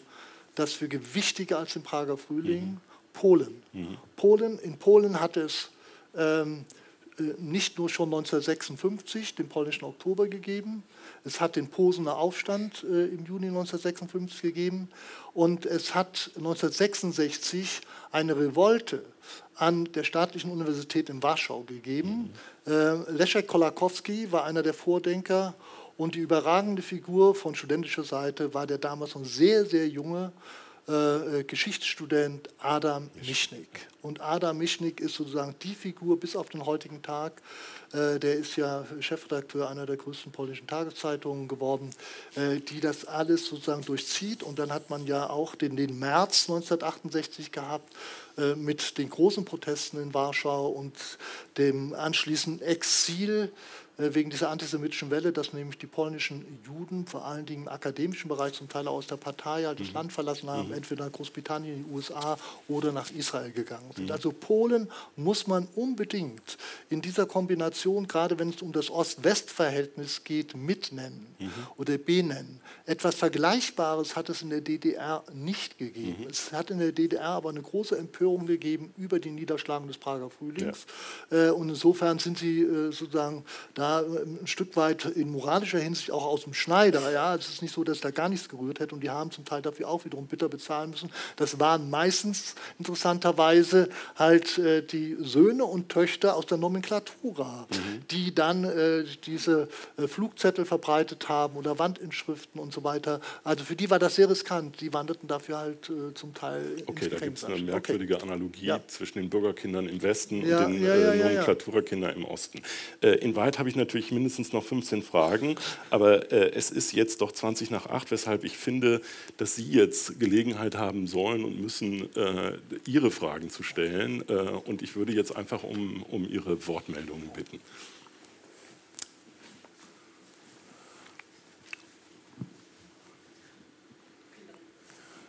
Go. Ja. Ich gebe zu, ähm, mich würde tatsächlich das Nationale nochmal interessieren. Und zwar ähm, an dem Beispiel Tokio. Das habe ich zugegebenermaßen noch nicht ganz verstanden, weil also Sie haben am Anfang gesagt, dass ähm, Tokio eher davon geprägt war, auch die Debatte, ähm, zu sagen, so eine doppelte Schande irgendwie sich angucken zu, ja, zu ja, müssen, ja, zu wollen als, ähm, als diese Bewegung. Und diese doppelte Schande hat ja jetzt, um sich das anzugucken, hat ja aus unserer Sicht eigentlich jetzt nichts Aufklärerisches, sondern eher schon was sehr, ähm, sehr Nationales. Und, ähm, und nun gibt also das zum einen und dann zum anderen dann hier hingeguckt und das Nationale sozusagen eher als ähm, das Geheimnis von Rudi Dutschke beschrieben und nicht als sozusagen das offen gelebte einer Bewegung. Mhm, und wie passt das eigentlich zusammen? Also was waren denn dann am Ende die gemeinsamen Themen? Oder das Gemeinsame da drin. Ja. Ähm, also das sind viele Aspekte, die jetzt von Ihnen aufgeworfen werden und die man natürlich nicht sozusagen auf einer Ebene gleichsetzen darf. Äh, weder die beiden Länder äh, noch die genannten Personen oder jetzt in dem Fall vor allen Dingen die Person von Rudi Dutschke, aber äh, in Bezug auf Japan. In Japan hat es in Anführungszeichen zwei nationale Schanden gegeben. Das ist erstens die Niederlage im Zweiten Weltkrieg und die Kapitulation im September 1945. Das mhm. war ja nicht äh, am 8. Mai, sondern da, da, herrschte ja im Pazifikraum noch weiterhin der Zweite Weltkrieg. Und, äh, und äh, das hat äh, die, diese Nation äh, gedemütigt und so wurde das wahrgenommen von der gesamten Politik. Dann haben äh, die Vereinigten Staaten dafür gesorgt, ähnlich von ihrer Rollenbedingung her wie in der alten Bundesrepublik, beziehungsweise zunächst mal in den Besatzungszonen, ist ja auch interessant. Es gab dort ja die westlichen Hochkommissare und die Bundesrepublik ist auch erst 1955 souverän geworden, also zehn Jahre nach dem Ende äh, des Zweiten Weltkriegs. Und äh, als dann nämlich, jetzt wieder der Sprung nach Japan zurück, als dann nämlich diese Sicherheitsverträge anstanden, ja, als diese Abkommen vereinbart werden sollten zwischen Japan und den Vereinigten Staaten, galt das erstens wie eine Reaktualisierung der nationalen Schande von 1945 und zweitens wie eine Potenzierung, dass nämlich die Siegermacht sozusagen die Kontrolle und die Garantie für die Sicherheit Japans ausmachen sollte. Und das zündete am stärksten äh, in der Studentenschaft. Und äh, der große Dachverband Sengakuren hat ein ums andere Mal dafür gesorgt, dass diese Dinge dann in wirklich massenhaften Demonstrationen umgesetzt worden sind, und zwar über all diese Jahre hinweg. Das hat eine, was die Intensität und die Teilnehmerzahlen anbetrifft, keine äh, zweite Bewegung gegeben wie in Japan, die es mit der hätte aufnehmen können. Mhm. Aber ich würde gerne bei der Gelegenheit noch die eine Frage damit es nicht verloren geht. Warum, und das ist ja die zentrale Frage des Abends gewesen, warum eigentlich man überhaupt von einer 68er-Bewegung international sprechen kann, das ist natürlich auch ein bisschen gewagt, denn wenn man sich versucht vorzustellen, wie das in einzelnen Ländern von der Dauer dieser Bewegungs- Formationen ausgesehen hat, so war das sehr, sehr heterogen. Mhm. In den USA dauerte es von 1964 mindestens bis 1970 und äh, das kann man nicht so klar terminieren und äh, ging halt, wie gesagt, über eine Studierendenbewegung hinaus, wurde eine Antikriegsbewegung. In Frankreich, um ein anderes exponiertes Land mit dem Pariser Mai auswählen zu wollen, hat sich das am stärksten zugespitzt, dauerte aber im Prinzip nicht länger als sechs Wochen, ja. nämlich von Anfang Mai bis Mitte Juni, dann war das vorüber. Und in der Bundesrepublik Deutschland sah das halt so aus, von West-Berlin ausgehend, Startpunkt 2. Äh, Juni 1967, da kann man sich inzwischen einig sein, dass man das so interpretieren sollte, äh, denn es hat eine äh, zusammenhängende, kohärente Studierendenbewegung eigentlich nicht gegeben. Äh, und dann äh, ist dieser Funke wegen des Todes von Benno Ohnesorg übergesprungen, wegen der Empörung, die damit verknüpft war, auf all, wirklich alle bundesdeutschen Hochschulen und Universitäten. Und von da an hat sich das verdichtet unter den Rahmenbedingungen der damaligen Großen Koalition. Und Notstandsgesetzgebung und der Motor, der organisatorische Motor war der SDS und dauerte bis zu den Bundestagswahlen im Herbst, also genauer gesagt im September 1969, Bildung der sozialliberalen Koalition im Oktober 1969. Damit war die Zeit der außerparlamentarischen Opposition vorüber. Genau. Und sie hat etwas ganz Entscheidendes damals geleistet, was meistens unterschlagen wird. Sie hat nämlich dafür gesorgt, dass in einem wirklich monatelangen Protestzug, einer Protestkampagne, der Einzug der NPD in den Bundestag verhindert worden ist. Denn wäre das nicht gelungen, hätten die 70er Jahre einen völlig anderen Verlauf angenommen. Denn es wäre nie und nimmer aus numerischen Gründen zu einer sozialliberalen Koalition gekommen. Es hätte keine neue Ostpolitik ja. gegeben, es hätte sicherlich irgendwelche Reformen gegeben, aber keine Kanzlerschaft von Willy Brandt äh, und keine Reformagenda in dem Sinne.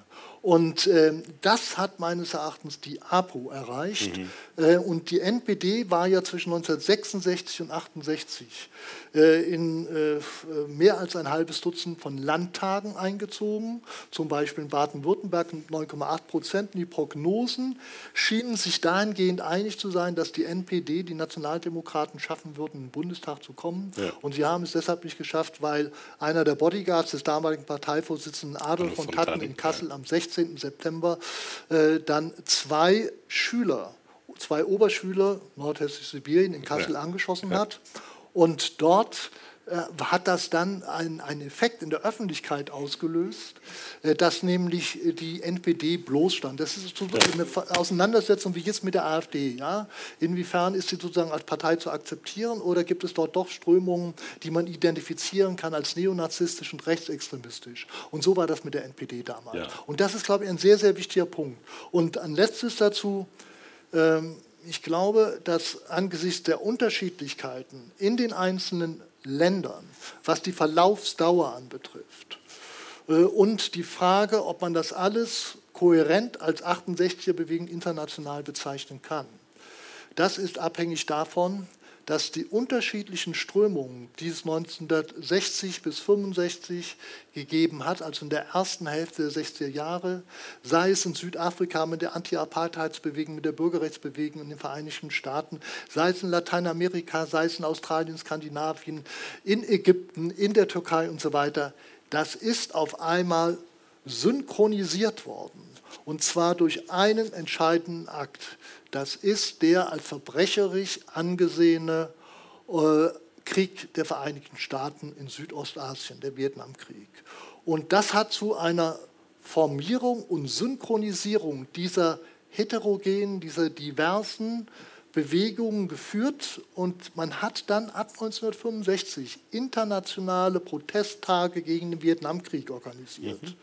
Und da findet man das, was ich auf der ersten Landkarte oder Weltkarte gezeigt, gezeigt hatte, findet man diese Städte alle wieder. Die haben sozusagen an einem Strang gezogen.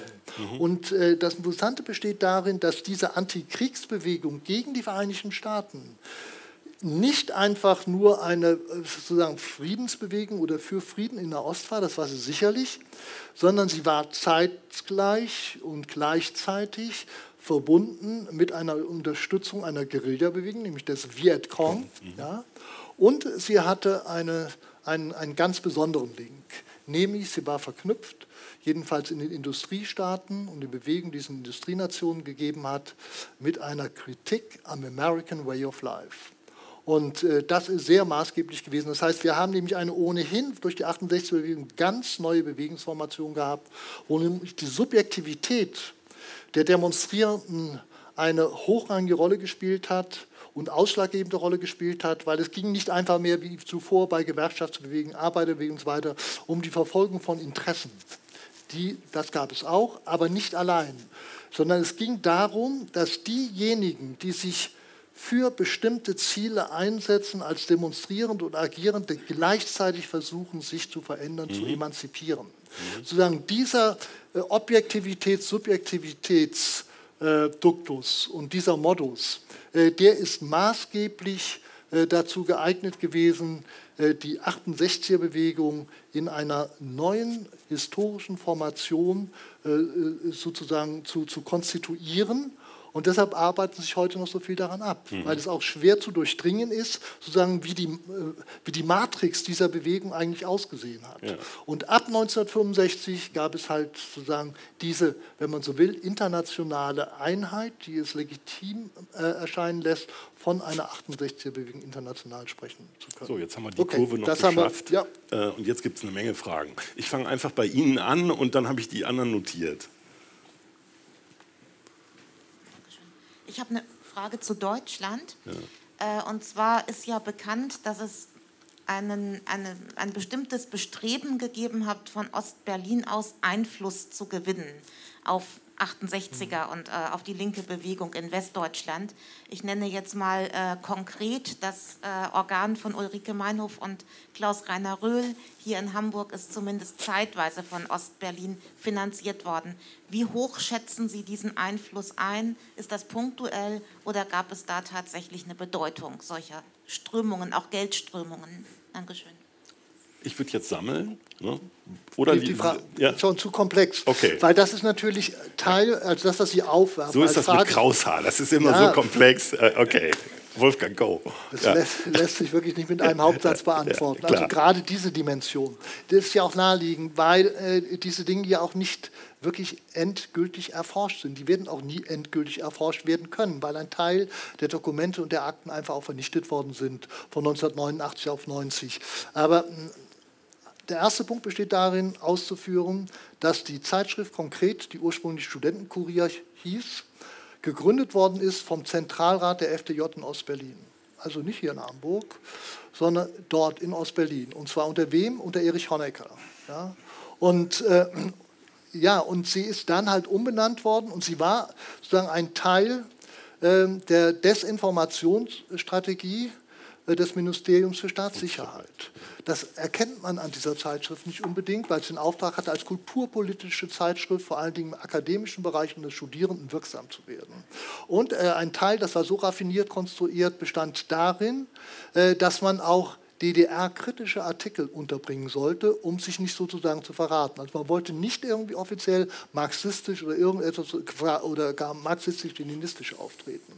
Und das Ganze hat dann äh, unter der Ägide von Klaus-Rainer Röhl gehalten oder ist gut gegangen, in Anführungszeichen, hat so funktioniert, besser gesagt, bis 1964, als man sich nämlich überworfen hat. Röhl und Meinhof haben äh, keine Lust mehr gehabt, in derselben Weise äh, zu fungieren. Man musste immer nach Ostberlin fahren, einer konspirativen Wohnung die Direktiven entgegennehmen. Dazu gibt es zumindest partiell Dokumente, mit denen man das belegen kann. Dem war tatsächlich so. Und die beiden waren halt Mitglieder der illegalen KPD. Und es gibt, um einen Sprung zu machen, äh, ein, äh, ein, ein Dokument, in dem man das auch sehr gut nachweisen kann.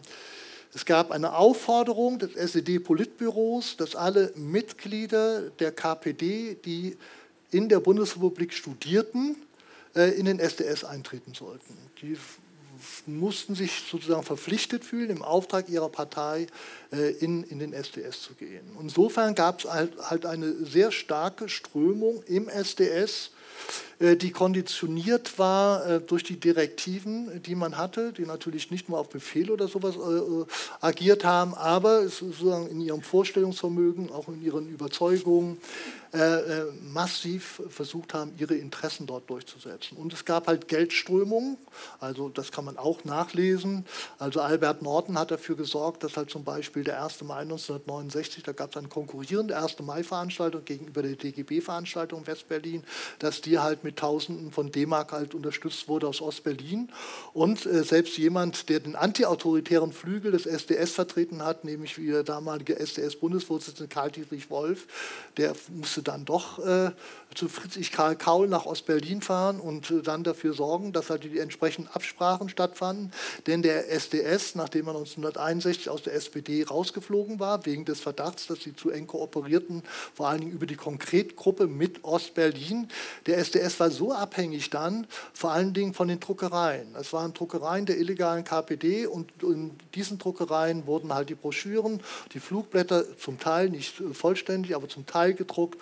Das heißt, es hat dort auf einer sehr materialen Ebene, äh, auf einer apparathaften Ebene doch eine sehr, sehr starke Unterstützung gegeben. Dennoch waren diese Einflüsse bei weitem nicht stark genug, um dort die, die, Überhand zu gewinnen. Und man hat sich dann an einer bestimmten Stelle 1968 gespalten. Das führte dazu, dass Leute, die diesem traditionalistischen Flügel versus illegale KPD angehörten, dann aus dem SDS rausgeschmissen worden sind. Okay, das ja, zu der ersten nee, nee, Es gibt noch äh, viele Fortsetzungen, die wir jetzt gerade äh, uns ersparen. Sie sind der Nächste, bitte. Also zunächst mal äh, ent, äh, ähm, verwundert es mich ein bisschen, dass statt von Studentenbewegung äh, zwischen Ihnen jetzt von Studierendenbewegung die Rede ist. Ich weiß nicht, ob das so einer Political Correctness geschuldet ist oder so. Also, ja, genau. Äh, ja, das ist ganz sicher. Äh, hat mich das ein bisschen erstaunt. Ich wollte eigentlich die Frage nach, der Real, nach den realpolitischen Vorstellungen äh, der Studenten bzw. der 68er-Bewegung fragen. Da das wahrscheinlich zu viel Komplexität auslösen würde, sage ich, äh, möchte, würde mich interessieren, ganz konkret, weil ich darüber noch gar nicht wusste, äh, ob die Vorstellung von Dutschke hinsichtlich der Wiedervereinigung äh, über die dann ja erfolgte Wiedervereinigung hinausgegangen wären. Also sich beispielsweise in den Grenzen von 1937 äh, wieder, wieder, hätten wiederfinden lassen. Das würde mich schon interessieren. Denn das, wenn dem so wäre, würde sich ja, oder wenn man das aus irgendetwas herauslesen könnte, ähm, was Dutschke hinterlassen hat, würde sich daraus ja ein ganz neues Bild der 68er-Bewegung ergeben, deren äh, äh, entscheidender äh, Protagonist er ja war. Also erstens äh, gibt es keine Hinweise darauf, auf welche ähm, sozusagen Deutschlandkarte er sich bezog, aber ich gehe davon aus, dass die auf 1937 bezogen war. Ähm, ich weiß es aber nicht. Ja, ja, ja, ja. Ähm, er hat sich dazu nicht genauer ausgelassen. Ja? Also Minimum wäre ja, dass es äh, darum hätte gehen sollen, eine Wiedervereinigung oder Vereinigung zwischen der Bundesrepublik und der DDR herzustellen. Ja? Äh, man müsste die Frage aufwerfen, wie es denn mit der Oder-Neiße-Grenze gehalten hat. Äh, vielleicht kann man da was aus Texten herausfiltrieren, aber in diesem Papier von 1967 gibt es solche Überlegungen dazu meines Erachtens nicht. Das Zweite ist, was Sie, ähm, was die Terminologie anbetrifft, aufwerfen. Aus heutiger Sicht, äh, jüngere Historikerinnen und Historiker sprechen halt von Studierendenbewegungen. Das hat sich allgemein durchgesetzt und wir pendeln ein bisschen hin und her. Äh, für jemanden, der selber damals sozusagen mit zu den Akteuren gezählt hat, ist es immer ein bisschen befremdlich, in Bezug auf die damalige Bewegung von Studierendenbewegungen zu sprechen. Deshalb ist es hier natürlich ein bisschen, äh, wenn Sie so wollen, auch paradox oder widersprüchlich, aber das ist halt so. Jetzt haben Sie das Wort. Sie sprechen ja von, den, von 68 als eine Studentenbewegung. Ich bevorzuge diesen Terminus. Ja. Äh, könnten Sie ein paar Sätze zum Rest der Jugend sagen? Das klingt so abgetrennt, wie Sie es darstellen. Wenn ich an die ganzen kulturellen Veränderungen im Verlaufe der 60er Jahre von langen Haaren, Beatmusik, äh, Pille, sexueller Revolution denke, würde mich Ihre Einschätzung des Restes der Jugend mal interessieren. Ja. Also Sie haben zweifelsohne recht mit Ihrer Frage. Natürlich, wir haben uns sozusagen konzentriert auf die Hauptströmung und auf den eigentlichen äh, sozusagen die, die mobilisierende Strömung und den Motor dieser Geschichte. Aber es hat natürlich gleichzeitig dazu eine Schüler- und Schülerinnenbewegung gegeben. Es, es hat äh, äh, eine Lehrlingsbewegung gegeben und es hat in Kooperation auch Ansätze zu einer Fusion zwischen Gewerkschaften und Studenten gegeben, also insbesondere in den Vorzeichen der Antinotstandsbewegung. Dort gab es enge Kontakte zwischen dem SDS und der IG Metall beispielsweise. Aber diese Dinge haben nicht sehr lang gehalten und sehr, nicht sehr, sonderlich weit getragen. Äh, insofern ist dieses Spektrum weit darüber hinausgegangen. Was sie aber darüber hinaus noch ähm, anstimmen und thematisieren, ist eine kulturelle oder kulturalisierte Jugendbewegung, die sehr stark durch äh, Popmusik und Popkultur beeinflusst gewesen sind. Das hat es äh, gleichzeitig sicherlich auch gegeben. Interessanterweise äh, sind diejenigen, die im SDS maßgeblich aktiv gewesen sind, dadurch nicht sonderlich beeinflusst gewesen, sondern es waren die gleichzeitig äh, äh, sozusagen äh, aktiv gewordenen Schüler und Schülerinnen. Für die war das sozusagen schon, die waren anders sozialisiert in gewisser Weise. Und für die war selbstverständlich auf Beatles, Rolling Stones und so weiter zurückzugreifen und, und auch andere Dinge auch zu vertreten. und und, und da gibt es sozusagen innerhalb weniger Jahrgänge dann auch nochmal sozusagen Brüche und, und Unterschiede, die, die, auf die müsste man auch eingehen. Insofern ist auch das ein gewisses komplexes Unternehmen, sozusagen, was die Frage der damaligen Akteurinnen und Akteure anbetrifft. Ja gut, aber wir können festhalten, dass jedenfalls Rudi Dutschke nicht zu Jimi Hendrix getanzt hat. Überhaupt nicht. Ja. Sie haben das Wort. Ich fand das jetzt nicht unplausibel, also die, die Beschreibung, wer Geburtshelfer war dieser Bewegung. Äh, im Wesentlichen so Fragen einer politischen Agenda, also Vietnamkrieg. Ähm, was ich jetzt nicht genau weiß, ist, wie Sie das in der Hierarchie so bewerten, was so die lebensweltlichen Fragen angeht. Also europaweit kann, konnte man das ja spüren, ein, ein, ähm, in der Lebenswelt, im Alltagsleben, ein Anspruch an mehr Subjektivität, Selbstbestimmung oder mehr Demokratie wagen, so ein Feststellen von Modernisierungsdefiziten im, im Bildungswesen, was, glaube ich, weit über die studentischen Milieus hinausgegangen ist. Sie haben ja. ein Stichwort gegeben, Lehrlingsbewegung.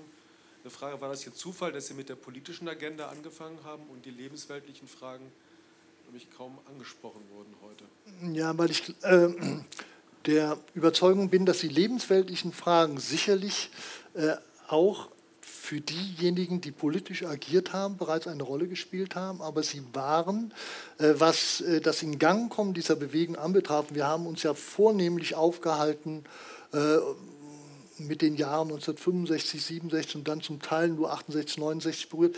Ähm, das hat sich dann sehr viel stärker halt ähm, durchgesetzt und ist im Grunde genommen, so wie es Sie es thematisieren, noch viel stärker in den 70er Jahren Thema geworden.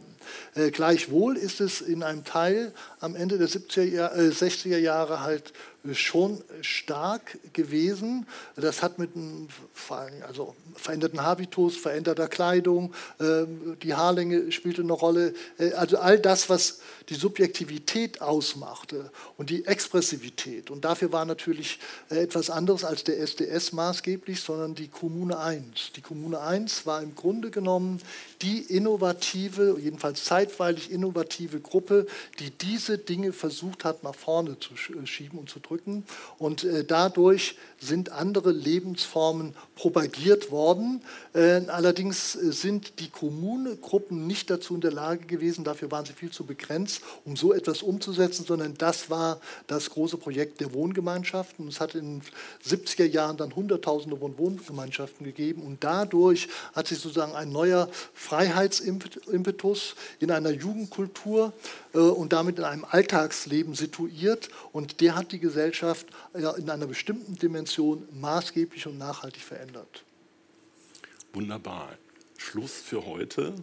Äh, ich kann Ihnen nur sehr empfehlen, die vier Bände zu konsultieren. Da kann man diese ganzen Dinge äh, nochmal vertiefen, bis in Details, äh, wo einem ganz schwindelig wird. Und die fügen sich aber dann doch am Ende in dieses Gesamtbild, das wir, glaube ich, heute Abend jedenfalls angetippt haben. Und das bleibt das Gesamtbild einer extrem diversen und gleichzeitig in den Auswirkungen ausgesprochen heterogenen globalen Revolte. Gut, Wolfgang, vielen, vielen Dank. Äh, ich danke Ihnen für Ihre Geduld und Aufmerksamkeit, dafür, dass Sie gekommen sind. Äh, und wie gesagt, es gibt unten jetzt noch ein Glas äh, für alle, die Lust drauf haben.